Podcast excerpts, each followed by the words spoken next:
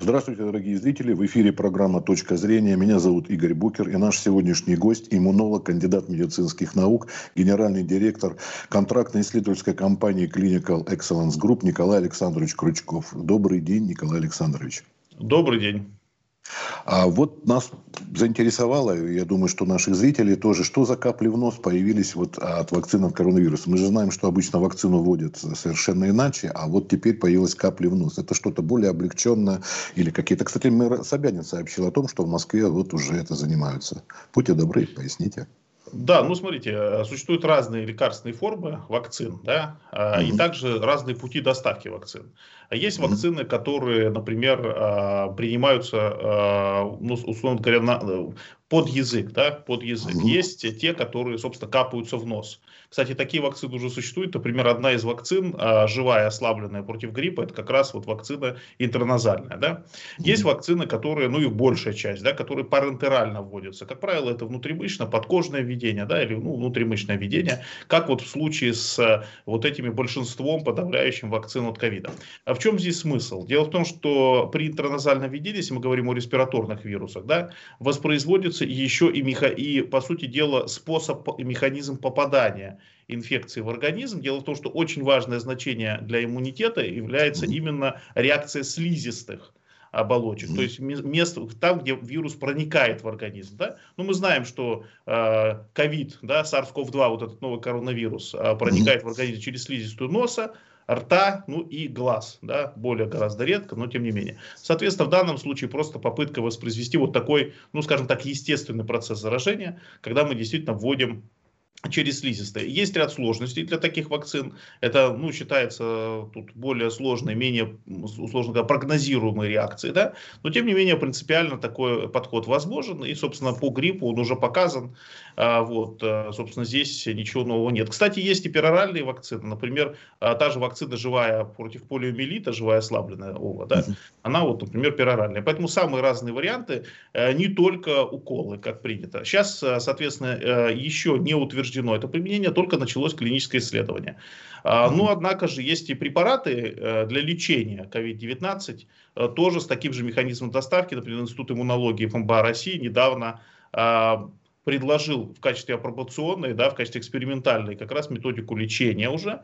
А, ну, они говорят и профилактику, я все-таки больше склоняюсь к лечению, да, а, именно уже COVID-19, уже инфекции, тоже с помощью доставки особого лекарственного вещества в слизистые, да, в дыхательные пути, верхние дыхательные пути э, на слизистые. Так что, в общем, подход э, не особо новый, но, тем не менее, относительно других действительно редко используется.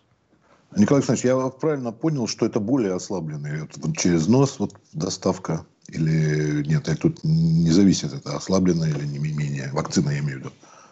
Ну, есть несколько моментов, да. Во-первых, в, в случае гриппа, например, действительно можно вводить ослабленный микроорганизм сам, правильно? Но в данном случае, когда мы говорим о SARS-CoV-2, да, у COVID, это опасная инфекция, и пока э, ни одной именно ослабленной вакцины, да, нет. Ослабленная вакцина, это когда фактически мы берем, э, нарабатываем живой вирус, да, э, достигаем нужной концентрации и определенным образом его ослабляем так, чтобы он не мог эффективно размножаться, подавлять иммунную систему, да, ответ иммунной системы. Поэтому вот так происходит ослабление. В данном случае мы говорим не об этом. Мы говорим о том, что вакцина, например, спутник Ви, да, которая вообще не содержит живых а, вирусов, коронавирусов, там аденовирусы, да, а, будет вводиться в верхние дыхательные пути, вызывая ну, некое подобие очень сильно облегченной ОРВИ да, обычную РВИ, вот, которые аденовирусы в жизни вызывают, что называется. Поэтому здесь никакого именно коронавируса в этой вакцине не содержится. И думаю, что а, до использования именно ослабленных коронавирусных вакцин а, хоть сколько-нибудь массово дело не дойдет в этот раз. Но у нас помимо «Спутник Ви», которым так широко говорят, которую закупают уже ряд из зарубежных государств, а вот остальные, у нас же, по-моему, как, ну, как минимум еще три, да? Или да. больше уже даже. А почему об остальных вот э, как-то меньше информации, что ли? Ну так в целом, на вскидку даже. Не то, что о них молчат, нет. Просто меньше информации. Спутник Ви это просто, ну, фаворит, что ли, называется. Вакцин против коронавируса. Но это так и есть, это государственный фаворит. В него вложено mm-hmm. наибольшее количество денег, он наиболее рано был зарегистрирован, был первым зарегистрирован. Mm-hmm, да. а, у него есть ряд а, хороших свойств, конечно, да, есть ряд и не очень хороших, в частности, проблемы с логистикой и производством, мы знаем, да, большая, и реактогенность высокая, но тем не менее.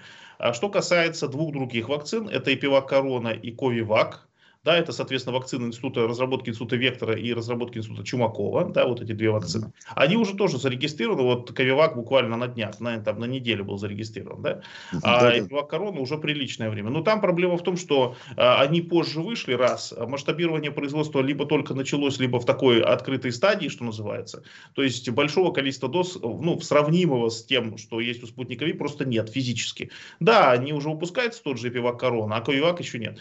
А есть э, третий препарат, да, из тех, которые менее на слуху, это э, Бетувакс э, КОВ-2. Это препарат на поздней стадии разработки, он еще не зарегистрирован, и только к началу осени будет зарегистрирован. Поэтому я думаю, что о нем мы еще услышим. Ну и, конечно, здесь, еще раз повторяю, влияет а, тот объем финансирования, в том числе государственного, который получено. Да? То есть, например, и спутник Ви, и Пивак Корона, они получили весьма приличное по российским меркам госфинансирование. А Кавивак, я так понимаю, тоже это получит. А, что касается Битувак 2, это коммерческая вакцина, поэтому сомневаюсь, что будут какие-то госдотации в итоге.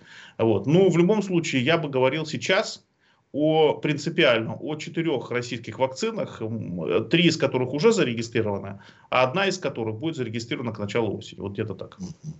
А некоторое время назад мы с вашим коллегой, тоже иммунологом, беседовали, и там э, была речь о том, что вот они немножко по-разному держатся. А, в организм поступает, ну, вам как врачу, чтобы не, не объяснять такие, вы, вы сейчас сами, может быть, скажете. И как раз он говорил о том, как раз, что в чем беда вот этот Pfizer, почему там так много дает осложнений и прочего. Вот у наших остальных вакцин а какие-то вот такие э, нюансы имеются, в отличие от того же этого спутника Ви, или они идентичны ему? Ну, во-первых, вакцины на разных тех платформах технологических. Да, для нас, э, для обывателей, да, для многих это выглядит да, как просто вакцины от ковид, но они принципиально разные, совершенно разные препараты, не просто отличающиеся производителями и, техно, и там, особенностями технологии, а принципиально отличающиеся, собственно, со, самой, со, самим составом вакцины и, собственно, технологией производства. Принципиально. Поэтому, конечно, препараты разных надо отдельно рассматривать. Что касается вакцин аденовирусных векторных вакцин, вот, например, спутник Ви, да, также. AstraZeneca туда относится, также Консина, китайская вакцина, это то, что на слуху, да. А, это все довольно известные вакцины, там они в разных странах используются, тем не менее все на слуху. Значит, а, там в чем суть, да, в том, что модифицируется ДНК аденовируса. Аденовирус проникает в организм, как он обычно это делает, но он лишен возможности размножаться и влиять на иммунную систему негативно, да. Тем не менее, заражать клетки он может, да, заражать может. Он протаскивает генетический материал внутри клетки, а, это ДНК, да, соответственно, эта ДНК попадает в ядро клетки, клетки, да, тех, которые заражены. И там начинается синтез, как в случае аденовируса обычно, да, начинается синтез в том числе а, белков, свойственных коронавирусу. Да. Это эти белки выходят наружу, на них реагирует иммунная система, возникает иммунный ответ. То есть фактически сам антиген не вводится в организм, вводится ДНК, встроенная в ДНК аденовируса, да, для чего вектор, собственно, и нужен, чтобы протащить. Что касается что касается МРНК вакцин, я почему сейчас скажу, почему так раз, подробно объясняю, да, потому что на самом деле, когда говорят об МРНК вакцин, всегда говорят, ну там же генетический материал э, и все такое, ну так и у спутника то же самое, да, тоже генетический материал, просто в другой форме, в другой оболочке, так что здесь большого отличия нет, есть отличие, что там ДНК, и даже в ядро протаскивается материал. А в МРНК вакцинах он до ядра не доходит. Он остается в цитоплазме и фактически минус один этап э, синтеза белка происходит. Если вы помните в биологии, да, из ДНК синтезируется информационный РНК, из них, соответственно, белки на рибосому. Вот, собственно, вот этот этап остается. Вопрос в том, что вспомогательные вещества те вещества, которые нужны, первое, для стабилизации МРНК, они очень плохо стабильные, вообще говоря, да, mm-hmm. и, для того, и те, которые нужны для протаскивания их в клетки, они на самом деле обладают своими собственными свойствами, да, вот, поэтому, собственно, они иногда вызывают проблемы там, по типу резкого падения давления, анафилактических реакций. Бывает такое, да? Вот такие необъяснимые. Поэтому, да, это свойственно такой группе вакцин, хотя эти побочные эффекты крайне редки, но тем не менее встречаются, особенно у пожилых людей. Да? Вот. Что касается, например, той же пептидной вакцины, это вообще уникальная вакцина в мире.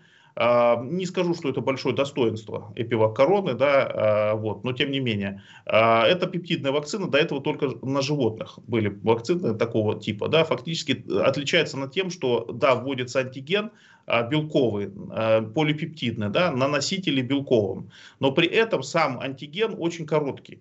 То есть, э, ну, скажем так, непонятно, каким образом там образуются именно полноценные антитела. То есть, на самом деле, конформационно, то есть пространственно вот эти антигены, которые у эпивакороны есть, они не соответствуют таковым, которые есть у естественного вируса. Да? Поэтому, конечно, у разработчиков больше надежды именно на клеточный иммунный ответ, чем на гуморальный. Хотя мы знаем, что эта система на гуморальный иммунитет тоже специально сделана. Да? Поэтому это свои, свои проблемы. Ковивак это более-менее стандартный подход – это фактически мы берем вирус, убиваем его в кавычках, ну если вирус можно убить, да, а, то есть мы лишаем его способности а, размножаться и подавлять иммунную систему, и, так сказать, да, но тем не менее он способен проникать в организм, да, и выглядит похоже на обычный вирус, да, для иммунной системы. Мы надеемся, что похоже. Вот, соответственно, также возникает иммунный ответ, но это более стандартная платформа. Есть и другие подходы, это не единственное. Есть рекомбинантная, вот четвертая вакцина российская, это на основе вирусоподобных частиц, наподобие, ну, отличия большие там с американским нововаксом. Это когда мы вводим уже полноценный, конформационно сформированный, то есть пространственно сформированный антиген, а это как раз то, что нужно для полноценного антительного ответа. Потому что антитела, они а, распознают пространственную конфигурацию белков. Это очень важно. Не просто линейную последовательность аминокислот, которые в белке, да, э, из которой белок строится, но именно пространственную конфигурацию. Вот в данном случае а, вот эта четвертая вакцина, как мы надеемся, она как раз способна, ну скажем, наиболее адекватные а, антитела приближенные, совсем приближенные к таким, которые при естественной инфекции будут вызывать. Поэтому подходы разные. У каждого препарата, у каждой группы препаратов есть совершенно свой спектр там, безопасности, переносимости, иммуногенности э, и так далее. Напоминаю, что даже иммуногенность очень сильно отличается. Да? То есть те антитела и те клетки, которые образуются в результате вакцинации каждым из препаратов, этих, они отличаются друг от друга и не соответствуют таковому для естественного заболевания всегда. Э, как правило, спектр гораздо более узкий чем для естественного заболевания, что нормально. Почему? Потому что большая часть антител и клеток, которые в ответ на естественную инфекцию образуются, они а, ну, не имеют никакого особого смысла, даже могут навредить. Если слабое связывание происходит, слабо связывающиеся те же антитела, то они скорее могут даже навредить, чем помочь. Поэтому, избавляясь вот от этого балласта, да, лишней реакции иммунной системы, да, избыточной, мы фактически более, так сказать, точечно направляя иммунную реакцию вакцинами, мы, тем не менее, тем самым не только не снижаем, но даже повышаем а, на самом деле эффективность иммунитета.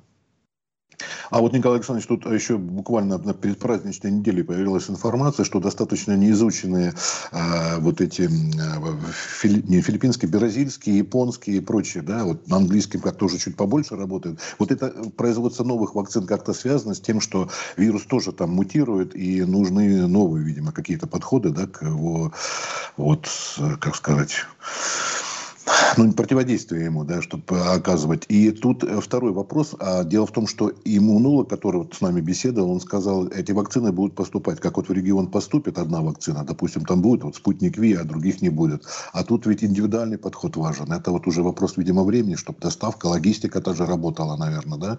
А подход, как врач будет назначать именно то, что вот в этом регионе имеется, и вкалывать именно то, что вот в данный момент есть. Слава богу, что есть вот это. А может быть, человеку понадобится немножко другая, тогда ну, знаю, в соседнюю область там ехать или на Дальний Восток, как, как вот это происходит? Как-то это рассматривалось, э, когда изготовление происходило этих? Ну, вы задали два разных вопроса, попытаюсь отдельно ответить. Да? Первый вопрос это, собственно, как выбрать вакцины и как обеспечить доступность разных вакцин в разных регионах. Это отдельный вопрос. Угу. А, ну, ответ мой короткий. Доступность э, сейчас никак не обеспечить, возможность выбора, да. Сейчас главное, чтобы какая-то из эффективных вакцин была. А, Второй момент, выбирать тоже особо не приходится, потому что на самом деле для того, чтобы выбирать, мы, нам нужно критерии, по которым мы сравниваем. Сейчас да. информации для того, чтобы мы сравнили, недостаточно да, по вакцинам. Ну, то есть я могу так сказать, что из этих трех, которые сейчас вышли, я бы все-таки выбрал спутник, конечно. По многим свойствам, в первую очередь в связи, в связи с высокой, очевидной высокой иммуногенностью. В отличие от Ковивака, да, ну, там неопределенная иммуногенность, мало мне известно. И в отличие от Эпивак Короны, там явно гораздо более низкая низкая иммуногенность, чем у спутника Ви, да, объективно. Поэтому вот с учетом этого я бы выбрал это. Но с другой стороны, а, понятное дело, что спутник Ви реактогенная вакцина, то есть она доставляет неудобства в первые дни после вакцинации где-то половине вакцинируемых. То есть вот половина людей ну, получила 100% чек, 100 чек, из них у 50 где-то примерно а, человек возникает вот такие кратковременные, но неприятные побочные эффекты да, в виде ОРВИ и подобного, грипп-подобного синдрома, там мышцы болят, температура повышается и прочее. Поэтому сейчас проблема такая. Значит, первое, спутник Ви у нас флагман, но я напомню, что у нас сейчас первую дозу получили меньше 2% населения России до сих пор. Да? И ситуация не то, чтобы есть какие-то пути, э, скажем так, форсирования этой ситуации, разрешения, пока не просматривается. Это, конечно, очень мало. По всем остальным вакцинам там гораздо все меньше. А, и количество меньше. На самом деле, те же разработчики Ковивака где-то месяц назад говорили, что они рассчитывают выйти на объем производства от 7 до 10 миллионов доз в, в год. Соответственно, это очень мало, то есть вы пересчитаете на количество человек, да, которые, ну, две инъекции на человека, и поймете, что это где-то от 3,5 до 5 миллионов человек за год за весь вот этот год угу. можно вакцинировать э, ковиваком. Так что это небольшое количество. У эпивак короны побольше, но не сильно побольше. А, там тоже большая проблема с производством. Это сложная вакцина, она нестандартная совершенно, да, и, соответственно, не так просто наладить. Поэтому это отдельный вопрос. Да, вопрос решается за счет иностранных фарплощадок, за счет выхода на мощность российских фарплощадок и за счет выхода, надеюсь, четвертой вакцины, которая очень сильно, если все нормально будет, если все в порядке да, в процессе исследования, разработок и регистрации пройдет, то эта вакцина может очень серьезно помочь а, в массовой вакцинации, поскольку позволяет очень большие объемы сразу выпускать. На, напомните, четвертая это какая? Петувакс КОВ-2. Это Петувакс КОВ-2, да, да, да. Ну, еще раз повторяю, где-то в апреле, я думаю, широко они услышат, да, когда, а, значит, разработчики разработчики выйдут на клиническое исследование этой вакцины. Я все-таки большие надежды на эту вакцину возлагаю, на четвертую. Но пока что есть, да, тем пользуемся. Теперь вопрос про мутации. Значит, я очень коротко да, скажу, потому что времени немного. Значит, э, давайте так говорим, что есть три новые линии, да, относительно новые линии, а, значит, в мире, которые вызывают большое беспокойство. Это британская, южноафриканская и бразильская. Это разные линии, это не одно и то же. Угу. Э, нельзя их называть штаммами, потому что внутри каждой линии существует много штаммов уже. Да? То есть, ну, эти линии отличаются рядом особенностей, да? рядом мутаций. А мутация обозначается буквенно-цифровым образом, который, э, который фактически ну, проясняет, какая аминокислота на какую заменена в нужном месте или удалена да, вообще. Я не буду в эти подробности сейчас вдаваться. Я скажу так, что вот эти мутации, которые произошли в этих трех линиях, э, да, они вызывают э, клинически значимые, иммунологически, эпидемиологически значимые эффекты. В частности, по британскому штамму показано, что он где-то ну, в районе от 30 до 70% более заразный. Да? Соответственно, это проблема. И последние данные вот э, от начала февраля, британские же, да, говорят, что в отличие от изначальной оценки, теперь даже при единичном контакте считается, что британский штамм, он еще более смертельный, то есть более опасен, чем обычный, да. Что касается южноафриканского, там часть мутаций похожа на, британский, часть отличается. В частности, есть очень важная мутация, которая южноафриканскому позволяет уходить из-под специфического иммунитета. Вот если человек переболел, в кавычках, стандартным да, штаммом, да, Э, коронавируса. Соответственно, повышается вероятность его реинфекции, повторного заболевания, и в том числе тяжелого заболевания. Да? И почему? И то же самое с вакцинацией. Если мы сейчас вот вакцинацию прошли стандартными вакцинами против наиболее распространенных сейчас штаммов, да, то, соответственно, их эффективность в отношении вот этого нового штамма и южноафриканского, и бразильского, она снижается. У бразильского тоже такие же примерно истории. А, это, то есть там есть и уход от иммунитета, есть и повышенная заразность. Да? А, вот, соответственно, Манаус, это Брази... Э, один самый крупный город Амазонас, да, Амазонки, вот бразильский, да, да. да который очень сильно пострадал от пандемии, не буду подробности да, говорить, но там как раз вот, вот эта вторая вспышка, все уже надеялись, что там уж точно ничего не может быть. Да? Так вот, оказывается, может. Э, в декабре месяце, в январе месяце там опять огромная, очень серьезная вспышка, именно за счет э, высокой, высокого процента заражения вот этим новым штаммом бразильским, новой линии бразильской. Значит, что касается вакцин, коротко скажу, что для того, чтобы адаптировать все существующие вакцины к новым вот этим а, опасным линиям да, или штаммам, например, британскому, южноафриканскому, бразильскому, не потребуется полная разработка препарата заново, не потребуется их регистрация заново, а как и в случае с вакцинами против гриппа, фактически адаптируется антигенный состав вакцины и делаются мини некоторые минимальный объем испытаний качества да, этой вакцины, и все, и выводится в оборот. А, суммарно этот процесс занимает в районе ну, полутора-двух месяцев при хорошем, так сказать, наладке. Смысл здесь в следующем. Вот мы сейчас используем более-менее стандартный подход. Почему? Потому что все-таки все-таки у нас ни британского, ну как мы думаем, ни британского, ни бразильского, ни южноафриканского у нас очень мало. И один случай был там, ну условно говоря, мы считаем, что немного, да, немного. Поэтому пока смысла вакцинировать от новых штаммов нет, потому что их физически на территории России очень мало. Но когда они распространятся через несколько месяцев, например, да, то это вопрос станет, что называется, ребром, и придется адаптировать существующие вакцины уже к новому штамму. И очень важный момент, а, скорее всего, все-таки эффективность ныне существующих версий вакцин против новых вот этих штаммов, она не обнуляется, она снижается. То есть э, она не становится равной нулю, но она заметно снижается. Поэтому, скорее всего, после определенного относительно небольшого периода времени, я так полагаю, что это где-то 8-9 месяцев, да, с момента первой вакцинации, тем, кто вакцинировался сейчас, да, потребуется опять ревакцинация уже вакцинами, адаптированными против новых штаммов. Да? Я думаю, что это где-то даже, может быть, э, даже 7 месяцев, может быть, 8 месяцев. То есть такое обозримое будущее, что называется. Да? Ну, что делать? А, скорее всего, каждый человек, россиянин, за время пандемии именно дважды пройдет вакцинацию, то есть два цикла. Две инъекции сейчас и, соответственно, одна-две инъекции потом уже адаптированной вакциной против новых штаммов. Ну, к сожалению, это такая реальность. Ну, в заключение, Николай Александрович, последний короткий вопрос и короткий ответ требуется. В среднем а, период это вот после того, как человек вакцинировался, сколько, вы сказали, то 7 месяцев, то 8, то 6, это вот имеется в виду, насколько действует это, или что-то еще тут, какие-то побочные факты, как вы сказали, вот если новый штамм там появится, или мутация, что там, насколько ну, вакцинация? Два, два момента здесь, два момента. Да. Да. А первый момент – это, собственно, напряженность иммунитета, угу. длительность да, вот, угу. эффективного иммунитета. Она угу. у каждой вакцины разная, но проблема в том, что мы не знаем, какая в действительности. Поскольку для того, чтобы узнать, нужно пронаблюдать достаточное количество людей после конкретной вакцины, вакцинации, да, в определенных условиях контролируемых да, в течение этого времени. Вот мы хотим на год проверить, значит, мы должны год пронаблюдать. Хотим на полтора, значит, полтора. Ну, времени прошло столько, мы просто не имеем информации. Поэтому да. сейчас это спекуляция, некий некие предположения. Кто-то говорит, наша вакцина два года, а их вакцина полгода.